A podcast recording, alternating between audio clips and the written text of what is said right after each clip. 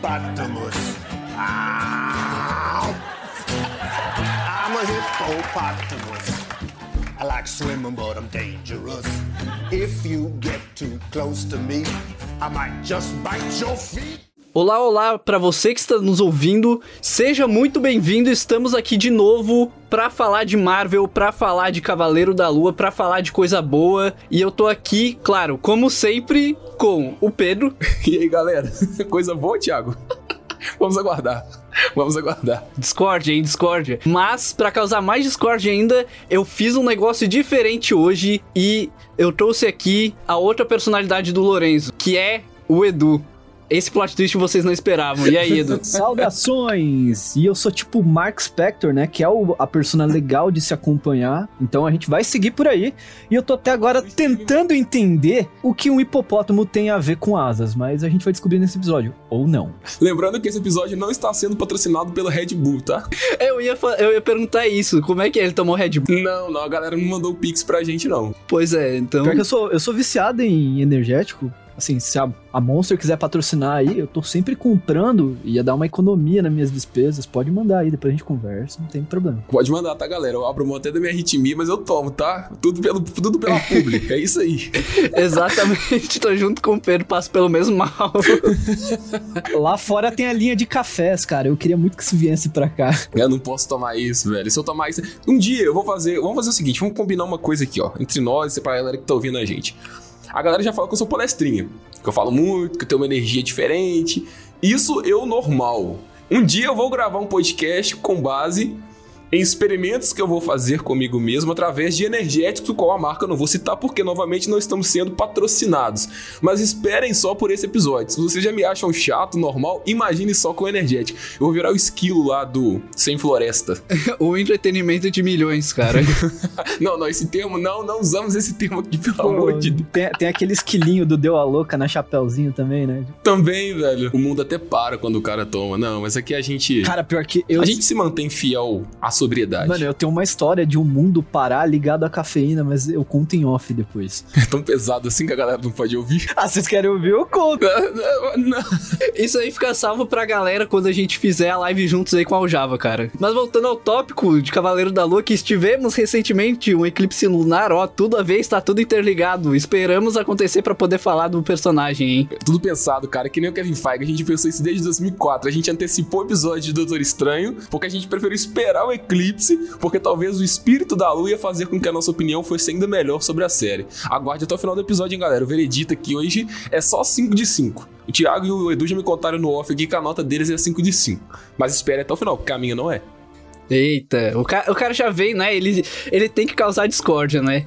Antes era eu, agora a gente inverteu o papel, Pedro, nesses últimos tempos aí, cara. Não, senhor, não, senhor. Existem prós e contras de tudo, cara. Tem episódio que eu amo. Não, assim, não episódio, que eu sempre amo gravar com vocês. Mas eu falo que a produção me encanta, mas algumas eu venho aqui pra destilar ódio, mesmo que foi o caso do episódio passado, porque Doutor Estranho eu achei uma bosta. Tanto que a nota foi um de 5, né? Ouçam nosso episódio, tá? Dá muito divertido, por sinal. Mas até o final do episódio vai ter muita discórdia, tapa na cara. Fica aí que vocês vão ver o processo. Não, tapa na cara não, Edu. Só porque você participou do Oscar, você já quer sair dando tapa na gente. Aqui não, pô. É, não, não pode, ó. O Will Smith ficou 10 anos fora. Um cara deu um tapa. ele subiu pra dar um tapa no David Chappelle num show dele aí essa semana que passou aí. Falei no episódio do, do Oscar lá. Do Oscar. Que a galera ia começar a subir no palco pra re- rever desavença. Vocês falaram, não, não vai acontecer aí, ó. Eu profetizei, rapaz. É o visionário Edu. Zack Snyder a prova. O homem tá à frente do tempo, cara. Mas falando em à frente do tempo, como sempre falamos aqui que a Marvel tá sempre muito bem planejada e dessa vez tivemos uma produção em que não estava 100% ligado ao universo Marvel. Tivemos um personagem aí que talvez não fosse tão conhecido aí pela galera que não acompanha os quadrinhos, que é o Cavaleiro da Lua. Tivemos essa introdução do personagem com o Steven ali no início da, da série, apresentando o seu dilema com sua outra personalidade, Mark Spector, e temos uma outra personalidade que só aparece no final, mas falaremos mais pra frente, porque acho que não vale citar aqui, pelo menos nesse início, não tem... Aparece no primeiro episódio, tá? Você não percebeu.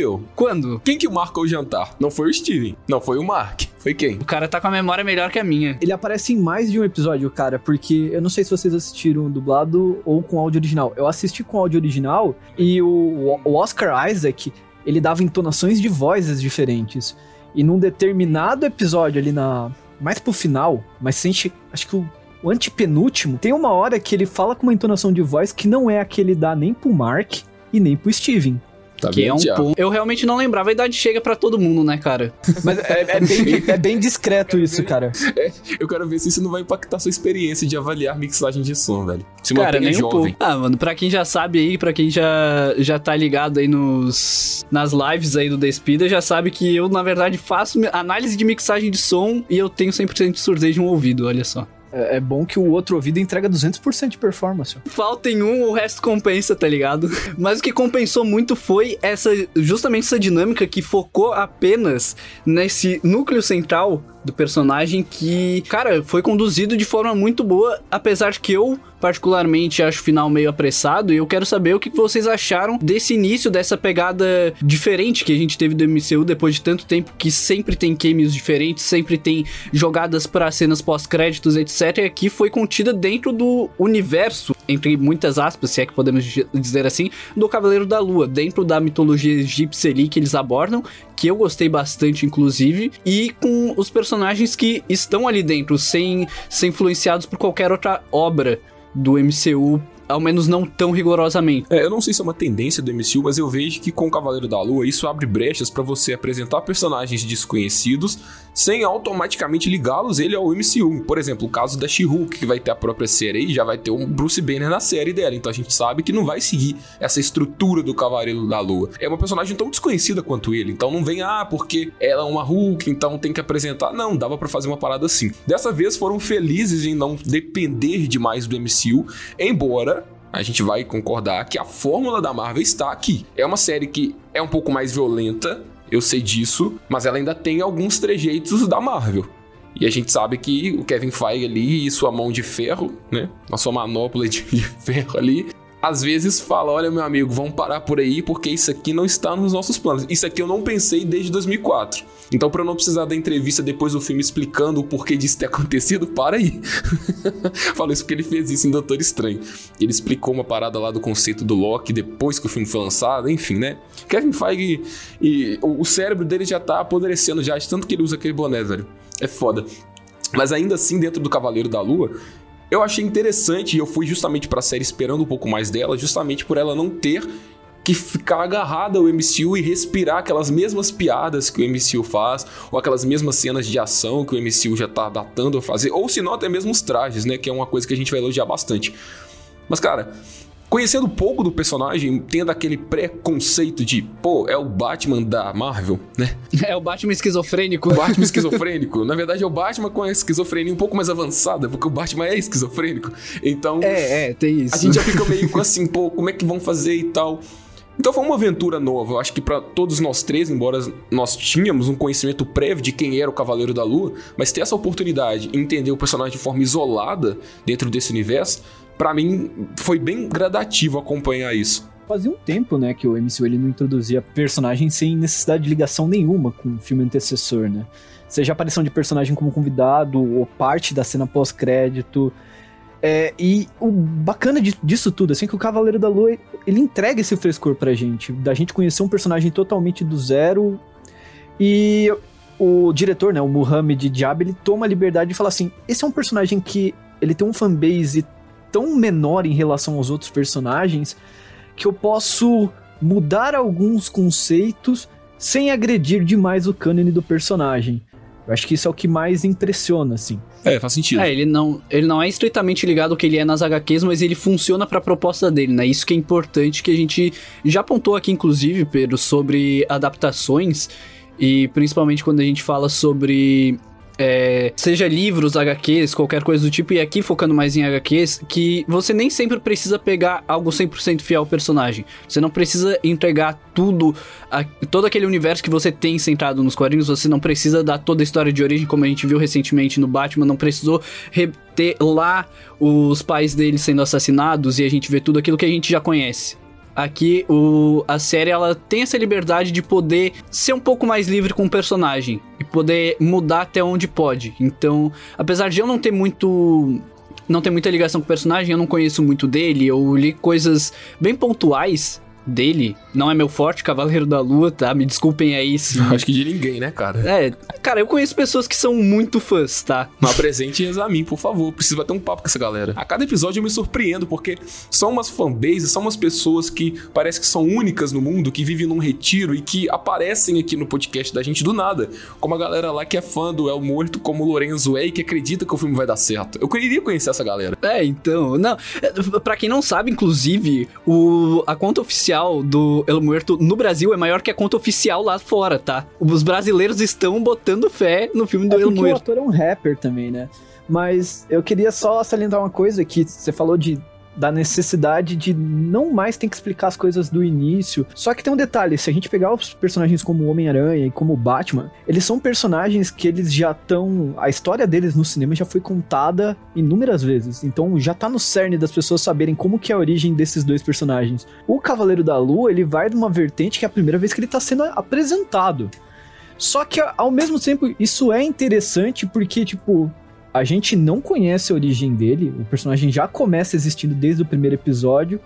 Não existe esse negócio de, ah, era uma vez um lunático. O que acontece aqui é que a gente acompanha as personas do personagem descobrindo que ele não bate bem da cabeça e vendo a narrativa se escrever tanto pro futuro quanto pro passado simultaneamente. E é é essa narrativa que dá o ritmo para toda a série, né, ao longo dos oito episódios. É, o que faz você querer assistir mais, né? Porque você fica querendo entender o que, que aconteceu e o que vai acontecer ainda. Então, isso é uma jogada que é muito bem feita e eu gosto bastante desse senso, dessa ideia de montagem que eles conseguem atribuir isso muito bem.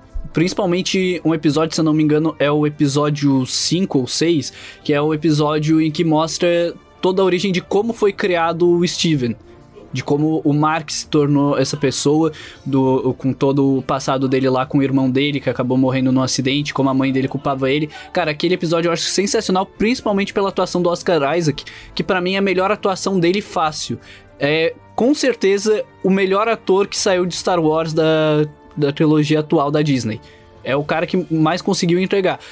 Tem o. Tem o Adam Driver também, mas ele já tinha uma carreira antes disso. Ele fazia filmes, ele continua fazendo filmes, mas são filmes mais B, digamos assim. São filmes mais cults que não tem tanto orçamento, etc. Não são é, filmes grandiosos dentro da indústria do cinema. Agora o Oscar Isaac tá conseguindo ampliar os papéis dele para diversos lugares. E aqui no Cavaleiro da Lua eu acho que ele conseguiu se encontrar muito bem com o personagem. Cara, só uma ressalva com o Oscar Isaac, porque realmente ele deita na atuação, eu acho que é o ponto principal da série. Mas você não pode esquecer que esse cara já interpretou o fodendo Apocalipse em X-Men Apocalipse. Aquilo ali é digno de Oscar, cara. Aí você me dizer que de longe essa aqui é a melhor interpretação dele, me põe em dúvida aí, porque eu gosto muito de, do trabalho dele lá em X-Men Apocalipse. Eu acho que essa aqui é mais visceral, porque eu acho que o personagem aqui ele é mais complexo, sabe? Ainda mais porque ele faz três papéis numa série só. E ele consegue entregar, você consegue distinguir claramente os três só, tipo, nos trejeitos. Você não precisa nem ter ele falando alguma coisa. Sim, eu, eu acho, é, eu acho que o estudo de personagem aí é é melhor, assim. Porque é, é realmente isso que foi dito, assim. É, você bate o olho na, nas mudanças de feições quando uma persona troca para outra. Isso no, lá pros meados do final da série tá acontecendo muito. Você consegue perceber, ah, tal persona entrou em ação. E isso, ele consegue fazer isso numa, numa linha muito natural, porque é muito fácil você fazer isso e soar ridículo. Ele faz isso. O que acontece com a atriz da Layla. Ele faz isso muito bem, cara. Não, eu não tô acreditando aqui que vocês realmente acreditaram que eu gostei do trabalho dele. X-Men Apocalipse. Eu tô esperando que alguém decifrar que foi uma piada. Eu não vou explicar que foi piada, não é possível. Tem louco pra tudo, mano. É, não duvido. O, a gente acabou de falar que o Lourenço tá hypado pra El Muerto, velho. Não, olha o meu nível de credibilidade no despido. Eu falo uma merda dessa e passa batido. Tipo, ah, o Pedro tá falando sério. Não tem condições um negócio desse, não. Onde é que eu fui que eu deixei minha dignidade durante esses episódios? Aqui. Pedro, é o seguinte, eu ouvi gente falando recentemente, tá? Que Doutor Estranho 2 é melhor que The Batman. Veio gente me falar isso sério. E aí, tipo, eu já não levo. Eu levo fé em tudo que a pessoa me disser. Se alguém me disser que gostou fielmente de Star Wars 9, eu vou acreditar. Vou falar, tá bom. É um problema mental da pessoa, é, é, é com ela. Eu sabe? preciso de uma retratação pública aqui no Despida no próximo episódio. Eu, eu, preciso só dizer uma coisa que, tipo, eu não tô em casa, mas vocês falaram, se sinta-se em casa, mas não é porque é para me sentir em casa que eu vou chegar abrindo a geladeira e apontando o dedo na cara, sabe? é tipo, batendo.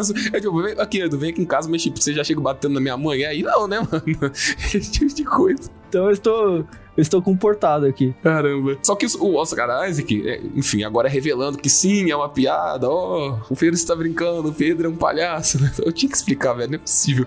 Mas de fato, ele carrega a série, porque a atuação dele é muito progressiva, então a todo momento a gente tem um cara está se superando. Prova disso é que nesse episódio que você citou, Thiago, o episódio 5, que é o penúltimo, e também o meu favorito, um episódio que não tem muitas cenas de ação, mas tem a explicação de por que ele é assim, o passado dele e ele sofrendo com tudo aquilo. Então a gente entende que o Mark era aquele cara que é super protetor, mas ao mesmo tempo ele tinha um motivo para ser assim. E esse motivo foi explicado com muita carga emocional, que era uma coisa que a gente não estava vendo na Marvel. Embora essa fase 4 seja uma fase para tratar de sentimentos, de perdas, de luto, como é o caso do Peter perdendo a Tia May, a Wanda perdendo visão, enfim, né? Entre as outras trocas de manto aí, de legado do Capitão América, como foi o caso do Falcão, essa série veio justamente para tentar equilibrar isso. Então ela pega um pouco da mitologia, ao mesmo tempo ela pega a parte sentimental do personagem, nos apresenta quem é esse cara e por que, que ele sofre assim, mas também tá lá um pouco do lado urbano, que eu gosto muito da Marvel, que eu gostaria de ver ao longo da série. É, foi mais focado na mitologia, é, né? Isso aí me bruxou um pouquinho. É, é complicado quando a gente fala de Cavaleiro da Lua e não ter essa parte. Talvez a gente veja um pouco mais disso em outras produções que ele vai aparecer, não sei.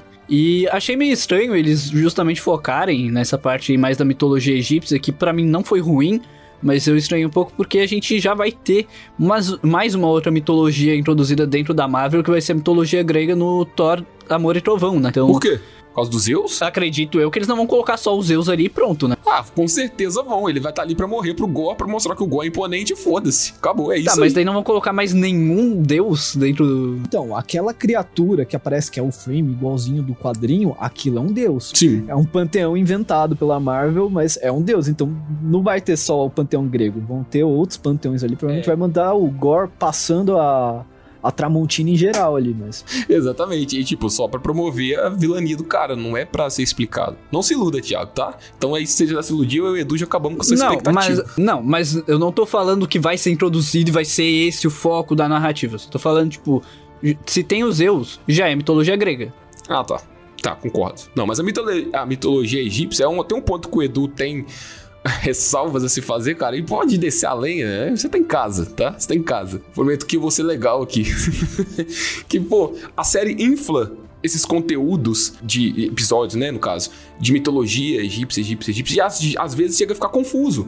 Porque é tanto conceito, é tanta coisa que você tem que aprender, e normalmente isso é passado de relance para fomentar a vontade do vilão da série que se torna desinteressante. O Cavaleiro da Lua tem como base ser um personagem urbano. Aquele cara que nos quadrinhos tem o Mr. Knight como o lado detetive e tem o Cavaleiro da Lua, o cara brutamonte, que parte para cima. E, enfim, na série poderia se tratar disso? Com certeza. Mas o fato de a gente ter a mitologia ali, eu vejo como uma expansão de universo. Porque se temos uma série onde o cara é uma espécie de demolidor e coisa do tipo, aí, sei, vai chegar uma hora que vai ficar limitado, entendeu? A Marvel precisa mostrar que em algum momento ela tá fazendo grandiosidades. Então eu acho que a parte da mitologia vem justamente por isso. Mas é uma parte que não me pega. Sinceramente, assim, eu acho que é algo que, se houver uma segunda temporada, pode ser que tipo, os caras esqueçam totalmente. Eu, inclusive, fica-se a dúvida se vai ter uma segunda temporada, né? Porque, é. ao contrário de Loki, não tem lá o final, ah, continua na próxima temporada. O Oscar Isaac só assinou para uma temporada muito se diz ah, que talvez eles adaptem os filhos da meia-noite lá, já que já tem a introdução dele, vão introduzir o Blade, o motoqueiro fantasma. Você já consegue formar esse grupo ali, já tem o Doutor Estranho também. Então nada impediria dele voltar em algo assim. Mas se for isso, aí as coisas já, já mudam um pouco de direção, né? Ele vai mais pra trama de enfrentar inimigos sobrenaturais. E até lembrei que vai, parece que eles vão introduzir o lobisomem em breve também. No... Sim, vai ter, vai ter um curto do lobisomem. Ou seja, tá caminhando para fazer os filhos da meia os filhos da meia-noite, né? Não, não tá caminhando pra ter uma segunda temporada de. É, eu gostaria, eu terminei a série querendo uma segunda temporada porque eu gostaria de ver esse lado urbano do Cavaleiro da Luz, justamente porque essa parte da mitologia não me pegou. É bonito, é legal, é diverso. Você vê que tem explorações de cenários que a Marvel até então não tinha explorado, Mas, de novo, como você falou, Edu, se a gente tiver uma próxima temporada, talvez, que trate do lado urbano, isso tudo vai ser para quê? Sabe? A não ser que esses deuses lá na frente tenham uma ligação com o Gore, né? Coisa que parece que estava previsto pro roteiro, mas cortaram isso, né? Não quiseram fazer ligação nenhuma com o MCU. Mas, de novo, se torna uma parada que, tipo, ah, foi de momento, tá, mas não tem mais o que explorar dali, até porque a deusa que tava dentro do vilão foi pro saco, né, na cena pós-crédito. Sim, é, o que a gente. para mim faz sentido agora é só realmente o Filhos da Meia-Noite. E apesar de que não é um grupo que eu goste muito, é o que a gente tem que esperar para ver mais do Cavaleiro da Lua, que também não é não é muito o que eu esperava. Eu queria ver mais dele como esse agente urbano também, que é uma coisa que a gente pontuou, eu não vou lembrar agora em que episódio, pelo que você que tem uma memória melhor talvez possa lembrar, que a gente estava falando sempre que a Marvel tem cada vez mais fugido dessa parte urbana tem colocado cada vez mais personagens para essa parte, entre aspas, cósmica, ou pelo menos grandiosa, mais épica em todas as aparições que eles têm feito em todos os filmes que eles têm aparecido. É, na real, eles nunca focaram no lado urbano, se a gente parar pra pensar, né? Sempre foi focado no épico, no explosivo, aí eles expandiram pro mágico, depois pro cósmico, mas o urbano é algo que eles estão negligenciando. Eu lembro que quando veio o primeiro Homem-Aranha ali, eu, eu, fiquei na esperança assim, nossa, agora eles vão começar a focar no, no urbano, né? Eles estão esquecendo disso. Aí, rapidamente, eles colocaram ele ali de estagiário do Tony Stark, levou ele pro lado épico. O Homem-Aranha foi pro espaço, mas ele não enfrentou nenhum inimigo nas ruas de Manhattan, sabe? Eles estão fugindo disso a dar com pau. E eu não sei porquê. Eu espero que com o Demolidor agora na mão deles, eles façam um retorno desse lado urbano.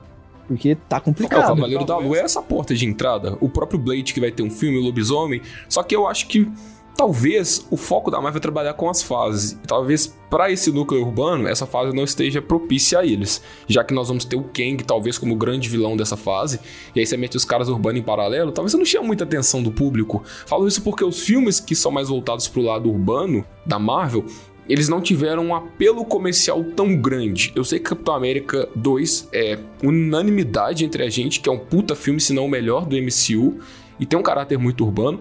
Mas em compensação, nós temos Viúva Negra, que é um filme também urbano e que não teve um apelo. Entre aspas, né? É, entre aspas. Eu tô pegando personagens que, tipo, são assim. Vamos, vamos longe, vamos pegar uma série que saiu agora no Disney Plus, que é a série do Gavião Arqueiro. Que é uma série urbana, traz o Wilson Fisk, então já fomenta essa ideia do que você falou do Demolidor. Só que, tipo, a série é ruim. A série não tem conteúdo. Vai ter uma série derivada de Gavião Arqueiro da Echo, velho. O que, o que esperar dessa série? Honestamente, Nada. É, mas eu acho que o que mais atrapalha o Gavião Arqueiro é o tempo de tela pro conteúdo que ele entrega. Porque se fosse resumido, funcionaria melhor. Só que ele Se é... fosse um filme, funcionaria melhor. É, só que ele é tão arrastado dentro de uma premissa que ela é tão simples que ela chega uma hora que simplesmente ela enrola, porque não tem mais. É tipo quando você tá apresentando aquele trabalho da faculdade ou da escola e você tá lá assim, tipo, Tá, é. Você vai inventando coisa ali só pra encher linguiça para você terminar e entregar o seu trabalho logo e com uma nota melhor. Ou você repete as mesmas coisas com palavras diferentes. Exatamente. Eu não queria dizer nada, mas ser fã da Marvel é que nem você ter síndrome de Estocolmo, assim. Às vezes você vai gostar de apanhar, porque é uns negócios que não dá para entender. calma que vem mais, cara. Como diz já vem aí, vem aí. Aguarde pros próximos projetos, tá? Não querendo é, desanimar vocês, mas o próximo que nós temos aí é Miss Marvel, tá? Então se preparem, porque vem projeção de mãozona aí, tá? Você quis dizer Lanterna Verde da Marvel? Ai, velho, que sofrimento. Mas Cavaleiro da Lua é uma série que tem muito conteúdo. A gente tá falando sobre essas séries vazias que poderiam ser resumidas em um filme, mas tem muita coisa a ser explorada aqui, principalmente da mitologia. Eu confesso que algumas das vezes eu fiquei confuso, porque é muito conceito, é muito nome de deuses diferentes. E aí você tem que mergulhar naquilo ali, naquele, naquela ambientação, principalmente, já que a série, já acho que no segundo episódio ou no terceiro, já bota o, o Steven, o Mark, lá no Egito, e dali em diante ela só se concentra no Egito, né? Até o ponto que ele descobre lá a do Alexandre Grande, enfim, essas coisas são bem legais de se ver.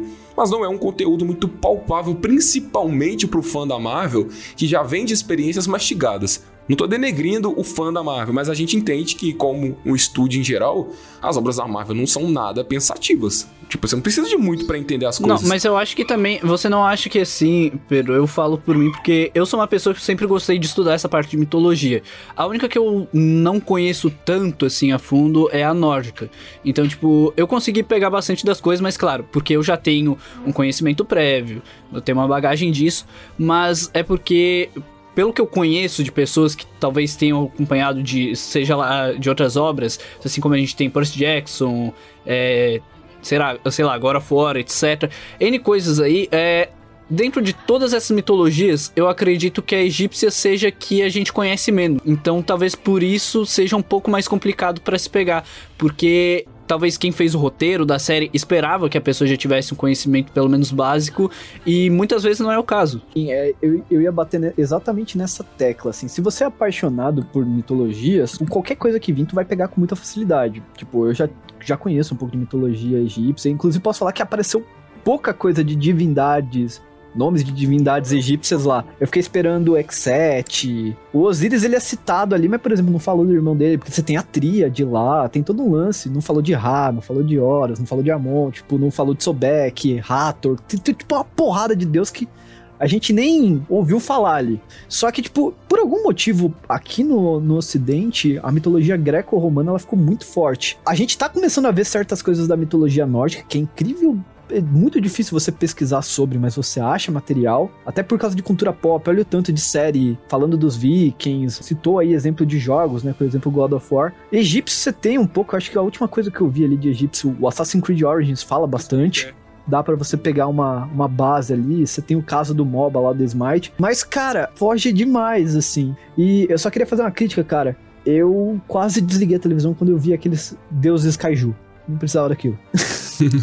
Eu dizia diferentes. É, é, foi complicado. Aquilo lá eh, deu uma, deu uma doída mesmo. Vocês não gostaram do CGI, cara? Eu achei até mais ou menos. Não, não. O CGI dos personagens, sim. Só que agora colocar eles, tipo, um, como uns kaiju, umas batalhas de Megazord. Não, né? Tipo, deuses egípcios fazendo isso. É exatamente a parte que me pega na série, tá ligado? Essa coisa tão. Como é que eu posso dizer? Expositiva. No sentido de, olha, se trata de uma mega produção da Marvel. Eles não se contentam em deixar o personagem somente no urbano. Porque as lutas do que estavam da hora. Principalmente aquela luta lá que ele tá lutando com aquela tropa daquele ator até que faleceu, né? Antes da série ser lançada, ali entre aqueles cavalos. É bem elaborada. Não é uma coisa maravilhosa, fala, nossa, que cena de ação fodástica, mas te engaja, saca? Te deixa ligado naquilo. Aí quando mostra, mostra o hipopótamo, ali eu perco tudo. É, é o que dizem, né? Não é um filme da Marvel se a luta final não é um CGI desnecessário. Cara, o hipopótamo, na real, eu achei muito bom o CGI, tá? Eu gostei bastante. E gostei, e gostei de como ela foi introduzida. Foi gravação com efeito prático. A mulher tava usando um molde que era uma cabeça de hipopótamo gigante. Eu não sei se vocês viram. É tipo o Brush Bros. Eu não vi, não vi essa. É, exatamente Tava perfeito, cara. Eu gostei do CGI. Assim, eu gostei do CGI também do, do Concho, mas eu, uma coisa que me pega muito, que, cara, parecia muito um negócio de PlayStation 2, é o traje do Mark sendo colocado, sabe? Tipo, aquilo lá para mim não, não dá. Nossa, muito feio. Sim, velho nas fitinhas de múmia, é muito feio. Me dá uma agonia. Por ser rápido, eu até acho que passo batido, assim. O, agora, tipo, criatura, ou se já é necessário em cenas, por exemplo, aquela cena do furgão ali, eu acho que é a cena mais mal feita de todas, assim. Ele, eles, eles claramente falaram assim, vamos gastar mais dinheiro no final e foda-se o resto, sabe? É basicamente isso. E, e como tudo na vida, é a primeira impressão que fica. Então eu até cheguei a comentar no episódio que a gente fez sobre o que está acontecendo com o CGI da Marvel, que esses primeiros episódios me desanimaram, porque a qualidade ali realmente estava porra, muito borra bosta. E eu falei, mano, de novo os caras, esse CGI falho, com essa preguiça de fazer um CGI, mas acompanhando a série e chegando até o final dela, eu vi que realmente foi melhorando. Então, uma coisa que me incomodava já não me incomodava mais. O que é, o que bom, é um né? problema, né? Porque o início, o roteiro inicial, ele é muito arrastado. Ele demora a te cativar porque você não conhece o personagem. Você não sabe o que, que tá acontecendo ali direito, tá tentando entender, e aí você vai se deparando com, além de estar tá tudo muito lento e demorando para conseguir pegar tudo que tá acontecendo, o personagem, ainda você tem esse CG todo torto. Cara, aí, eu, tipo, não, não dá vontade de continuar. Eu, eu vou te falar que, tipo, por um lado, eu poderia falar assim, a gente pode relevar porque é uma série, então o orçamento é menor. Por outro, um dos artifícios que eles usaram foi de, em diversos momentos, o personagem apagava não mostrava o outro brigando e mostrava todo mundo caído. Mostrou isso até no último episódio. E eu acho que isso foi. A... No, porra, no último episódio você tá de sacanagem comigo. Na hora que o Jake vai matar a galera, mano, cadê a porra da cena? Aí, tipo, cara, eles já economizaram pra caramba usando esse artifício. Custava custava dar mais tempo de produção, injetar uma grana ali de repente para ter mais computadores renderizando a cena e fazer o negócio direito? Eu acho que não. E cenas práticas, né, cara? Uma cena de ação é prática, então foi preguiça mesmo. Eu achei ridículo essa solução. É, até porque aquela cena lá que tem do, das duas personalidades lutando ali, o Mr. Knight e o Cavaleiro da Lua, é, cara, eu achei muito inventiva, sabe? Eu achei muito divertida de assistir. Ela não é um negócio, uau, incrível e único, não, é, não tá reinventando a roda da ação, mas é algo que diverte, sabe? É um negócio que não fica estranho de assistir e não me incomodou em nenhum momento. É, o conceito é bom. Até ali tava bom. O problema é a finalização com esse negócio do Jake, tá ligado? É, exatamente. Mas o conceito é muito bom. Eu bato nessa tecla. É muito legal você ver essa dualidade, esses personagens se alternando, até mesmo no estilo de luta. Então você tem o Mark que, com o Cavaleiro da Lua, quebra o pau com os caras, e você tem o Steven que é meio bobo, que apanha, que tem ideias tiradas do rabo. Mas, de novo, o conceito é legal, fica bacana. Só que aí você pega o tempo de tela que esses personagens têm lutando, no caso o Alter Ego, o Mr. Knight e o Cavaleiro da Lua, você resume um vídeo de 5 minutos. Procura no YouTube aí, ó, todas as cenas do Cavaleiro da Lua e do Mr. Knight. É 5 minutos durante a série toda. Então, tipo, é uma série do Cavaleiro da Lua, mas ao mesmo tempo você usa ele para colocar como plano, não de fundo, né, mas de destaque, a mitologia egípcia, porque pareceu que o diretor queria era isso. E o Cavaleiro da Lua só estava ali porque a série, né, levava o nome dele a parada principal era expandir essa mitologia. Eu entendi dessa forma, posso estar falando bobeira, sabe? Mas aí quando a gente pega o personagem, vê que como atrativo, e foi o nosso atrativo pra série, não tem tanto tempo de tela lutando, mostrando as habilidades dele e falando, olha cara, eu vou voltar no futuro para integrar uma equipe, sei lá, dos do como você falou aí, do, do Filhos da Meia-Noite, é isso, né? É, me dá É porque o nome não, é, não me é muito recordativo dos quadrinhos, não. Vai tá? ganhar um jogo muito... agora, no, não lembro se é esse ano ou no outro, que vai ser estilo... Vai ser de estratégia. Aqui. RTS? É. Ah, boto fé. É, eu sou muito familiarizado, velho, com as equipes mais gore da Marvel mesmo, tipo Thunderbolts, que tem informação que o Motoqueiro Fantasma tá junto, então isso me pega. Mas aí, é uma boa, porque aí você apresenta os personagens e fala, pô, esse cara sabe lutar, esse cara tem algo diferente que pode integrar uma equipe. Mas não, ele é só um plano de fundo aí pra série ofertar que, olha, nós temos uma mitologia rica, eu sou o diretor aqui, eu sei fazer mitologia, diferente da DC, porque esse cara, se vocês não se lembram, antes mesmo da série estrear, já saiu falando merda na internet, como um jovem qualquer no Twitter, que a ambientação de Mulher Maravilha, 1984, no Egito, não fazia jus ao que o Egito era e que Adão Negro não estava sendo bem representado no Egito. Cara, o filme nem lançou, aí você espera que um cara desse tenha o um mínimo de bagagem para fazer uma coisa então honesta. Tipo, ó, se a galera lá não sabe fazer, eu vou mostrar como que faz. E aí chega aqui. E aí faltou, porque eu e o Edu aqui a gente já apontou que faltou bastante coisa. Detalhe: o Adão Negro ele é inspirado no Egito, os deuses são egípcios, mas o país que ele vive não é o Egito, é um país fictício que é Kandak.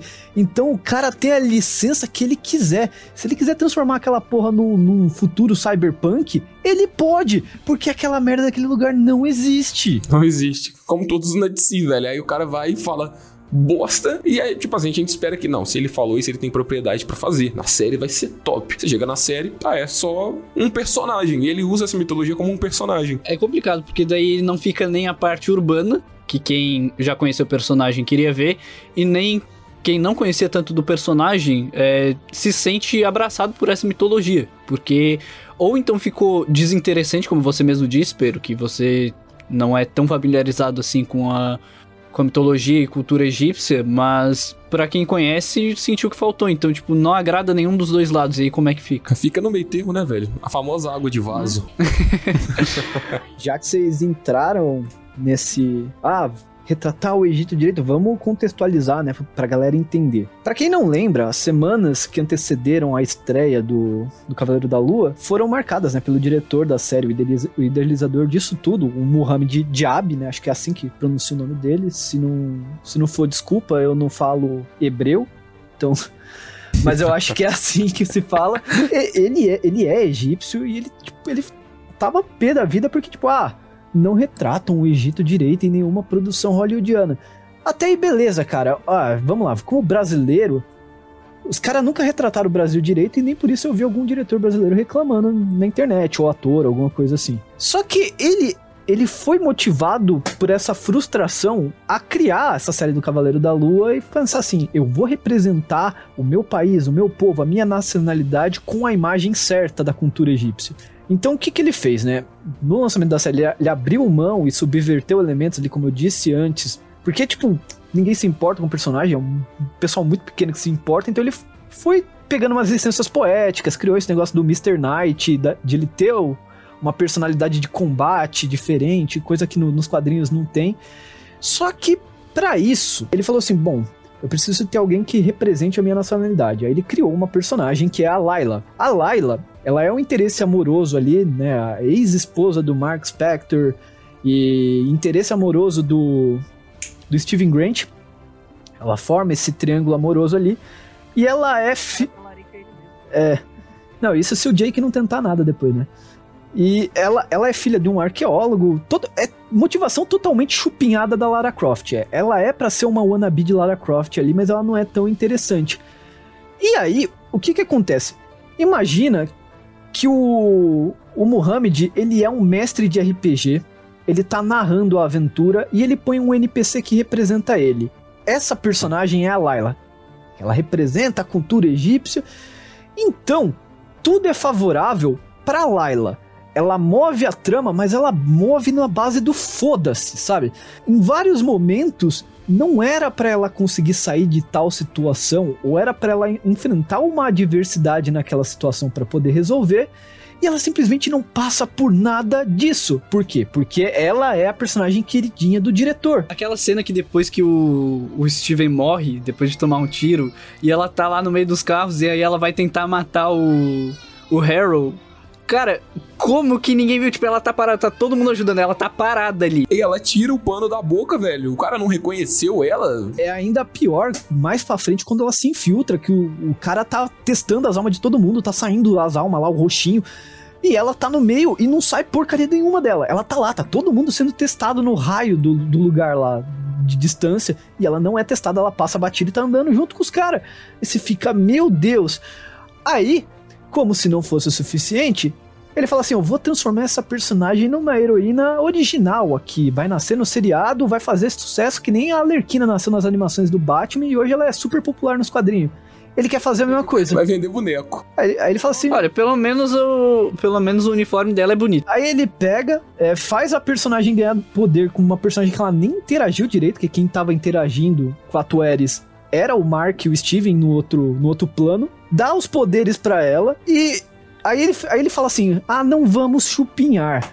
É, eu vou ser melhor que a DC, por exemplo. Aí ele faz uma mistura de Mulher Maravilha 1984 com Poderosa Isis. Ela ganha aquelas asas de metal lá do caramba. E eu tô tentando entender Aonde? Porque o raio do hipopótamo não tinha asas e nenhuma representação mitológica fala do raio da Tueres ter asas. Tomou o energético aí que a gente não pode falar o nome, velho. É, não pode. É.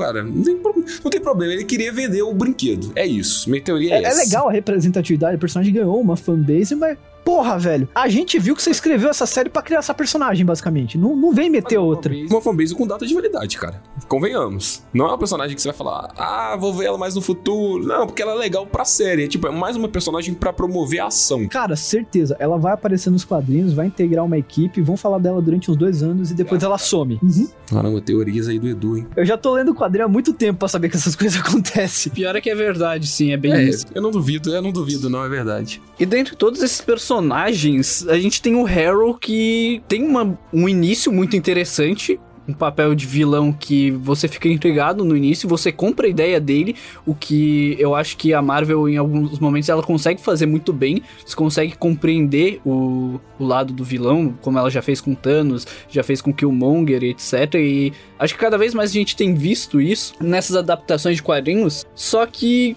Cara, parece que a cada vez que ele vai passando, a cada episódio que vai passando, o personagem vai perdendo a imponência dele. É, ele fica muito caricato. Eu gosto da motivação dele, a explicação é boa para ele punir as pessoas que poderiam causar, né, algum tipo de mal, mas costuma Costuma não, na verdade, vai caminhando. Eu falo costuma porque a Marvel tem disso, né? Tem uma ideia boa, mas fazer uma execução meio bosta. E aí acaba levando a série para um nível caricato com ele, nas né? vezes que ele aparece. E não falo só por causa da utilização da bengala, dos poderes, nem nada do tipo, não. Mas quando ele para em uma determinada cena e vocifera uma frase de efeito, aquilo ali é muito tosco. Porque é um vilão que é humano. Então, tipo, não precisa colocar ele em um pedestal de entidade nem nada, mesmo que ele esteja envolvido com essa mitologia. Só que aí eles não conseguem. A parada fica meio né, discrepante com quem o Mark é, com quem o Steven é. Todo o backstory dele é muito bem construído. O lance dele ter sido o avatar do Concho antes, isso é legal. O ator é um, é um ator muito bom. É um ator bom. Só que, infelizmente, a execução de todo o tempo presente da série não ajuda ele. E, esse é o problema, sabe? Poderia ter sido tão melhor. Eu acho que em partes, as interações dele, por exemplo, com a Layla ali, não, não ajudou, sabe? Tipo, eu acho que nos momentos que ele poderia ter se mostrado, puta, eu sou um vilão fodão que planeja tudo, e eu tô sempre dois, três passos à frente. O legal é isso, né? Ele vai introduzindo assim, você vai vendo, tipo, ele não é aquele cara da porrada. Ele é aquele cara que manipula todo mundo. Ele manipula todos os avatares para prender o concho. Mas aí depois disso, e aí? E, e, e por um momento você até pensa assim: será que o objetivo dele é voltar a ser o avatar do Concho, uma vez que ele não tá mais lá com. Eu esqueci o nome da, da deusa agora. Você até fica pensando assim, bom, pode ser que ele se sobressaia, mas a, a própria narrativa da série mata essa possibilidade segundos depois, assim. Então é um personagem que não tem chance de se desenvolver e brilhar. É, é, bom até aí. É bom até eu aí. Gosto até eu aí. gosto até aí. Depois que ele tem um confronto com os avatares dos deuses, aí para mim eu já tô total fora do vilão. Para mim já não funciona mais. Porque a parte dele manipular, ele usar da coisa que ele prega pro mundo? Dessa vocação que ele tem e ela ser tão verossímil com o que a gente já vive, leva a gente a acreditar que o cara vai ser bem desenvolvido. A gente tem o Thanos, velho, que tipo é um alien roxo gigante com motivação palpável que eu acho que qualquer uma outra pessoa talvez poderia concordar, como muitos concordaram no próprio MCU, onde a gente tem trechos de pessoas escrevendo ali em algum lugar que Thanos estava certo, e aqui você poderia levar esse cara para esse nível. Só que de novo, se tratando de uma série que tem começo, meio e fim, talvez o papel da Marvel não era colocar esse cara como algo épico que, que ficou marcado. Só que ao mesmo tempo eu fico chateado porque dentro da série ele poderia ser essa pessoa pra série sabe? Para você terminar a série e falar, bom, eu assisti a série, o vilão é bom. Diferente de Falcão Soldado Invernal que a gente gostou, mas o vilão é ruim. Então você tem o saldo positivo por parte do protagonista, mas o antagonista não sustenta aquilo que ele tá é, querendo. A gente pode até pegar, por exemplo, de exemplo dentro da DC, o vilão do Aquaman. O Orm. Tá, beleza, ele não é, ele não tem um negócio é, grandioso, ele não é uma coisa que você vai lembrar igual o Thanos, mas você consegue concordar com o argumento dele e dentro do coisa. Deveria, aí que é meu ponto. É, deveria. Mas ao mesmo tempo você consegue concordar com ele, pelo menos, e você não fica como um personagem esquecível, porque eu acho difícil até que daqui a algum tempo a gente se lembre de quem era o Harrow. Quem era o vilão do Cavaleiro da Lua? Cara, mas eu, eu percebi um padrão. Vocês repararam que a Marvel, ela tá imprimindo uma forma de colocar assim, um vilão que ele tem uma opinião forte, mas ele é, ele é radical dessa opinião ele tem uma certa carisma, e aí isso começa a vender e ficar no subconsciente de uma galera, assim, inclusive do pessoal que assiste. É, a gente veio com Killmonger, depois teve o Thanos e agora esse cara, assim, ó. Eu não duvido nada da forma se repetir daqui a pouco com alguma outra o, o próprio, filme. Não, o, o grupo do Apátrida, cara, era basicamente isso. Só que aquela mina lá não sustentou é, essa intenção, sabe? É, aquilo ali foi uma escolha de elenco muito errada. Muito errada. Teria que ser alguém mais imponente para fazer com que aquela ideia surtisse realmente algo grave na gente. Fala, pô, o vilão é fodão, ele tem um pensamento, ele tem uma legião de seguidores e aquilo tá impactando o nosso mundo, já que a série é urbana. Mas aqui não, você tem um cara que pensa no dele e pronto, foda-se. É por isso que eu falo que o melhor vilão do MCU inteiro é o Duende Verde do William Dafoe, tá? O cara veio de um outro multiverso, matou a Tia May, esfaqueou o outro Homem-Aranha e depois voltou como se nada tivesse acontecido, tá? Simplesmente. Ele veio já sendo bom do. Você gostou dele ter matado a Tia May, cara? Ah, mas tava precisando, né? Era o único tava jeito. Tava precisando. Eu... Chata pra caralho. É, eu, eu, eu não sei porque ela não tá morta nos quadrinhos atualmente. Cara. Caralho, aí pesou, mano. Pô, já passou da data de validade, mano. O Homem-Aranha é escrito desde a década de 60. Que velha é essa que tá viva desde a década de 60, mano? Não, cara, é porque na verdade ela é parente da Rainha Elizabeth. Ela passou talco na bunda da Elizabeth quando ela era um bebê, né? Não, e vem aí agora o Taika Waititi prometendo que o Gore vai ser o melhor vilão do MCU. Eu quero até ver, cara, porque o Gore tem uma mitologia muito extensa. A gente discutiu isso no bloco onde a gente falou dos novos vilões que estão para chegar, né? No caso do Gore, do Shumagorá que não chegou e do provável vilão de The Batman, mas é pouco tempo, cara. É um filme para desenvolver um personagem daquele tamanho. É complicado de se analisar. E aí cai nisso que o Cavaleiro da Lua fez. A gente tem um vilão com uma proposta boa, como Gore tem uma proposta boa, porque quem lê os quadrinhos sabe as motivações de ele caçar deuses mas você não ter tempo ou então não querer desenvolver esse cara para que ele fique marcante. É uma coisa que eu acho que até tentaram com a Hela, principalmente mostrando o passado dela com o Odin, mas de novo, no final se tornou uma coisa genérica. Eu vou falar um negócio que muito provavelmente não vai ser usado no filme. Pra galera que tá ligada no cânone dos quadrinhos, vai falar assim: putz, seria muito melhor. O Gore, ele só se torna aquela persona toda poderosa por causa da espada dele, que é a espada feita de um simbionte ali, que é a espada do deus simbionte lá, que é do Nu. E foi introduzido no final do filme do Homem-Aranha, um simbionte lá, ele tá por lá. Só que eu aposto que no filme os caras vão cagar pra esse lance de simbionte, nu. Então. Com certeza, cara. Olha, olha o gancho sendo desperdiçado. Eles, eles metem os ganchos desnecessários, mas quando você fala assim, olha, o negócio tá plantado aqui. E não usa. Mas não faz muito sentido, talvez por conta do período, né, cara? Se ele já é um cara que já vem matando deuses. Vocês não podem ficar questionando, cara. Isso tudo é ideia desde 1987 do Kevin Feige, tá? E se você discorda, você tá fudendo o planejamento dele, é isso aí. É, você viu que o, o Skrasinski, ele, ele, falou, ele deu um depoimento falando assim, ó, só vou fazer o filme do Quarteto Fantástico se me derem liberdade criativa para escrever e dirigir. Eu a quero só ver.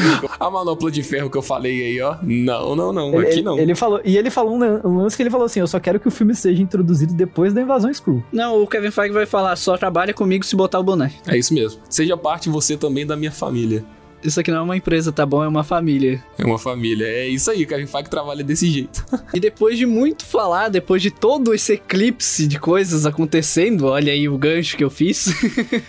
eu quero saber de vocês o que vocês acharam dessa série puxar aqui já o nosso famoso veredito, né? De dar as notas aí de 1 a 5 e as motivações. Eu quero aí primeiro saber do nosso queridíssimo Lorenzo 2, né? Nossa personalidade alternativa do Lorenzo aí que tá. Foi não, Edu. Você foi reduzido a Lorenzo 2, cara. Que é isso? Não vou aí na tua Pô, casa. Velho. Pô, velho. Cara, isso é, isso é impressão, Thiago, porque é a primeira vez que o Edu vai dar um veredito aqui, velho. Os dois blocos que ele participou com a gente não teve veredito. Mas é por isso mesmo que eu quero dar o um espaço para ele, cara, pode ter certeza que aqui a gente não julga a sua opinião, tá? De forma nenhuma, mas nós vamos julgar o método que você vai avaliar. Lembrando que a nota é de 1 a 5, não é porque você é uma personalidade subjacente do Lorenzo que você vai lacrar também, tá? É de 1 a 5, não de 1 a 10. Só toma cuidado que coisas podem vir futuramente para virar meme como mixagem de som, tá? Fica ligado. Se me irritarem, eu vou apagar que nem na série e vocês vão acordar no chão e eu não vou saber o que aconteceu. Economizar tempo de podcast, que nem economizaram tempo de tela lá no Cara, nossa, pior que eu quero dar uma nota baixa, velho, mas eu, eu não, não quero deixar o ódio no meu coração me consumir. Eu vou dar dois hipopótamos e meio de cinco. Essa é a minha nota. Caramba. Justo, tá. Vem com nota quebrada aí, fugir na regra, mas tá bom, justo. Se você quiser mas, arredondar por... pra 3, você pode. Mas se quiser arredondar não, pra 2, também não, pode. Não, não, não, não. Aqui respeitamos a sua nota. Edu, a gente tem uma tradição de que quem dá nota quebrada tem que explicar o motivo. Tem que explicar o motivo, é verdade, cara. Explique aí por que, cara, que a sua nota foi essa. É bosta, vilão bosta. O, o coração da série tava no lugar certo, assim. As motivações eram boas, mas esse negócio de você ficar escondendo Jake Locke a porcaria da série inteira, eu já tava pensando assim, pronto, não vai ter Jake Locke na série e o pessoal que tá assistindo vai pensar que só tem duas personalidades, assim. Foram coisas que foram me desgastando. Só que ao mesmo tempo, você tem a atuação do Oscar Isaac ali, que é legal pra caramba. As cenas de combate, por mais que às vezes elas beitem o ridículo, elas são legais. Então eu vou dar essa nota 2,5 assim. E eu, eu, tô, eu tô me esforçando para ver o lado positivo. Se não fosse por isso, eu tinha dado 2, e aí ia ficar ruim. Mas é. Eu, eu vou ser. Eu tenho essa. Essa gana de ser mais otimista, assim, então Vamos lá, eu vou dar 2,5 para passar. É disso que o Despida precisa, cara. E de uma gama otimista, porque, honestamente, aqui só vem pessimismo, só vem nota baixa. O último, o Thiago foi surpreendido com uma nota 1 de 5 para Doutor Estranho. Minha, claro, né? Não poderia ser de outra pessoa. Só que eu fiquei surpreso porque o Thiago deu 3 de 5, velho. Aí eu não sei se ele passou pano, se o Sam Raimi mexeu no coração dele, o que, que foi. Aquela cena final, ah, pelo não, amor eu, de Deus. eu expliquei. Tipo, o filme me entregou o que eu queria ver, que era a Wanda fazendo merda. Pronto, tá bom, pra mim é isso. Eu não esperava muito mais. Vo- Você lembra, Pedro, que eu já tinha comentado em outros episódios anteriores que eu não tinha nenhum hype pro filme e que eu só esperava bagunça? Te entregaram Então. exatamente isso. Exatamente isso. Então, por que não dar uma nota que era o que eu esperava, como eu sempre dou, de 3 de 5? Verdade, justo. A gente já tem que dar um passo à frente. Mas e de você, Pedro, que já deu um de 5, é de novo um de 5 dessa vez? não, não, cara, um de 5 não, que isso. A galera vai me matar aqui, dois blocos seguidos dando um de 5 pra Marvel. Eu nem volto pro próximo, não, porque vão lá no meu Instagram me cancelar. Mas Cavaleiro da Lua, cara, é uma série que eu terminei gostando mais de ter uma segunda temporada do que vendo essa temporada. E eu falo isso por quê? Porque o final dela deixa um gancho pra gente ter finalmente uma temporada urbana de Cavaleiro da Lua, onde a gente tem um cara nos bairros, nas ruas ali, seja de Londres, onde a série se situa, ou até mesmo lá em Nova York, enfim, qualquer lugar, fazendo o que um Demolidor faz, que um Homem-Aranha faz, porque é o que o personagem faz no quadrinho, só que com um diferencial. Ele tem esse lado mais bruto dele, mas ele tem um lado detetive, e é um lado que eu gostaria de ver já que aqui nessa temporada não teve espaço para ser explorado. Até porque, né, quando a gente tinha o Mr. Knight, ele aparecia lutando. Então, enfim, né? Novamente a Marvel aí pra promover a ação. Então isso me deixou curioso. O desenrolar da série eu vou falar pra vocês, velho. Foi um pouco difícil de acompanhar até o fim. A série ela tem picos muito altos, principalmente quando ela tá colocando toda a carga dramática em cima do Oscar Isaac, mas ela tem uma parte ali que a gente falta hibernar, porque realmente os personagens subjacentes a ele, o elenco de apoio, não fomenta essa ideia de que a série vai ter aquele boom.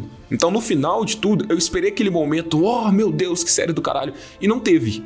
Tiveram pequenos momentos dentro de episódios particulares que mostraram que a série tinha potencial, mas o conteúdo final ainda é um pouco desanimador, se a gente for ver como um todo.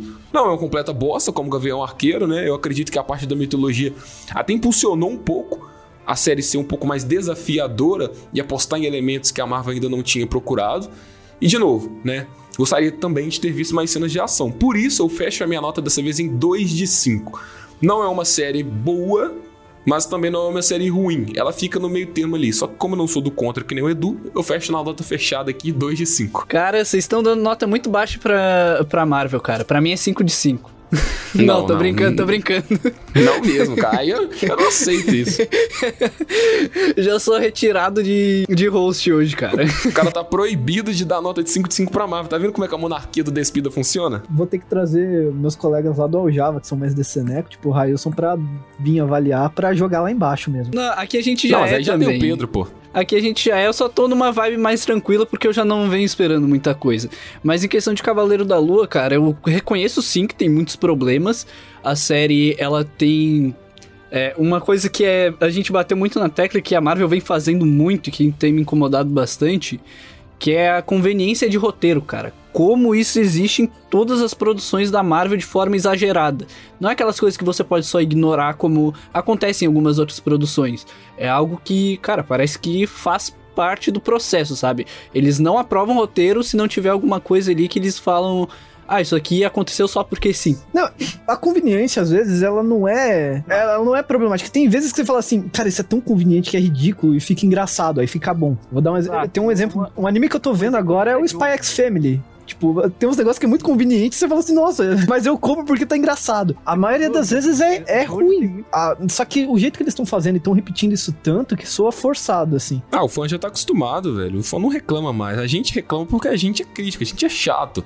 Mas o fã. Mas olha, eu posso falar uma coisa pra vocês? Eu vejo que esse universo compartilhado, essas conveniências que a Marvel tá arrumando, começou a causar uma estranheza, não necessariamente um defeito, no próprio fã. Não falo de forma geral, mas o Doutor Estranho 2 provou pra muita gente que talvez por expectativa não correspondida, enfim, seja lá qualquer outro motivo, que existe agora uma saturação do universo compartilhado, não necessariamente filmes de herói é, solo, até porque os filmes que a gente teve solo, Elseworlds, no caso os da DC, como o The Batman e o Coringa mesmo, foram aclamados, porque são projetos que se concentram em si. Da mesma forma que Cavaleiro da Lua tem um saldo muito positivo por parte dos fãs, e eu notei isso na internet, porque é uma coisa que conta a história do personagem, tem começo, meio e fim, ok. Feijão com arrozinho, tá ótimo, beleza.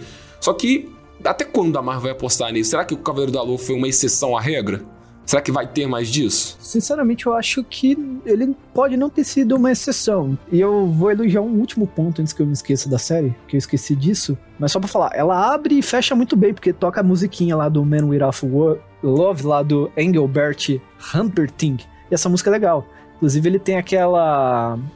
Ele tem uma outra música que no filme do Scooby-Doo do James Gunn toca também, só que ali é um cover. Esse cara tem umas músicas legais. Se você gosta de música antiga, vai atrás. Tá vendo? Aí o Thiago já pode aumentar a nota do, da série. O que, que você acha, Thiago? Já é um ponto aí, ó. Mixagem de som, música. Olha, olha, já vou. Acho que cara, dá. eu já ia dar uma nota maior que a de vocês, agora eu vou dar uma maior ainda, velho. 5 de 5? 5 de 5. Não, tô brincando. Não, tô brincando. Cara, pra mim, o- a série, ela é divertida. Eu consegui gostar dela, apesar de que eu sinto que ela tem umas barrigas ali no meio, ela tem alguns problemas, como a gente citou aqui ao longo do, ao longo do podcast. Principalmente com a parte da mitologia egípcia, que é o foco, mas ao mesmo tempo não consegue entregar o suficiente e nem ser é, simples o suficiente para quem não conhece tanto, e eu acho que quando envolve algo mais histórico, envolve algo é, de mitologia que é um pouco mais complexo, quando você tem mais conceitos, você tem que simplificar, certo? Porque não é todo mundo que vai estar assistindo, até porque séries da Marvel, ainda mais Disney Plus, elas são pra idade de pessoas que são mais jovens. Então, ela não vai ter um conhecimento de tudo isso aí. Então, isso é um dos dos pontos que pra mim é problema, assim como a atuação da Layla, que eu acho bem fraquinha, sendo bem sincero. É, o ponto forte, claro, é o Oscar Isaac e o Harold, é, de longe ali. Eu não vou lembrar o nome do ator agora, mas eu lembro do personagem.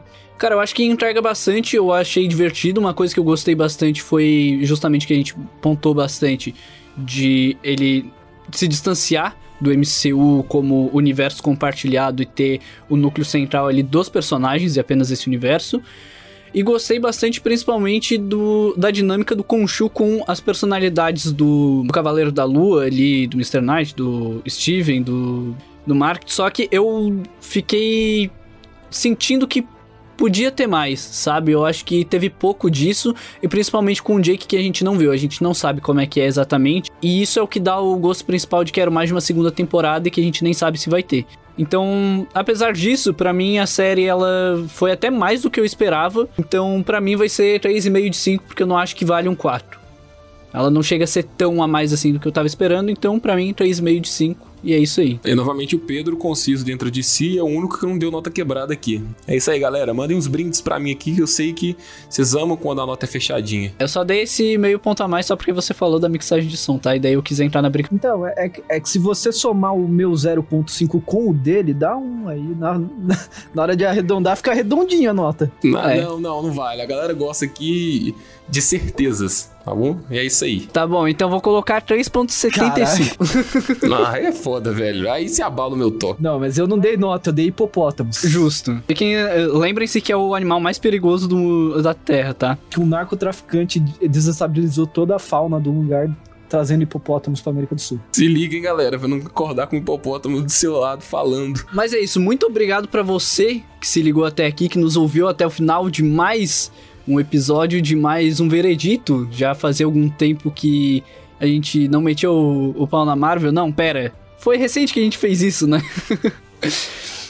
Mas enfim, mais uma produção da Marvel, mais uma não tão novidade assim, mas com coisas novas. E semana que vem, não se esqueça que nós estaremos aqui de volta na famosa Despida-feira, dessa vez no horário e dia normal, como sempre temos, para falar sobre animações. Sim, falaremos de Undone e Love, Death and Robots, que estará impecável. Tenho certeza que vai vir coisa boa aí. Netflix, Prime Video sempre surpreendendo nessas animações.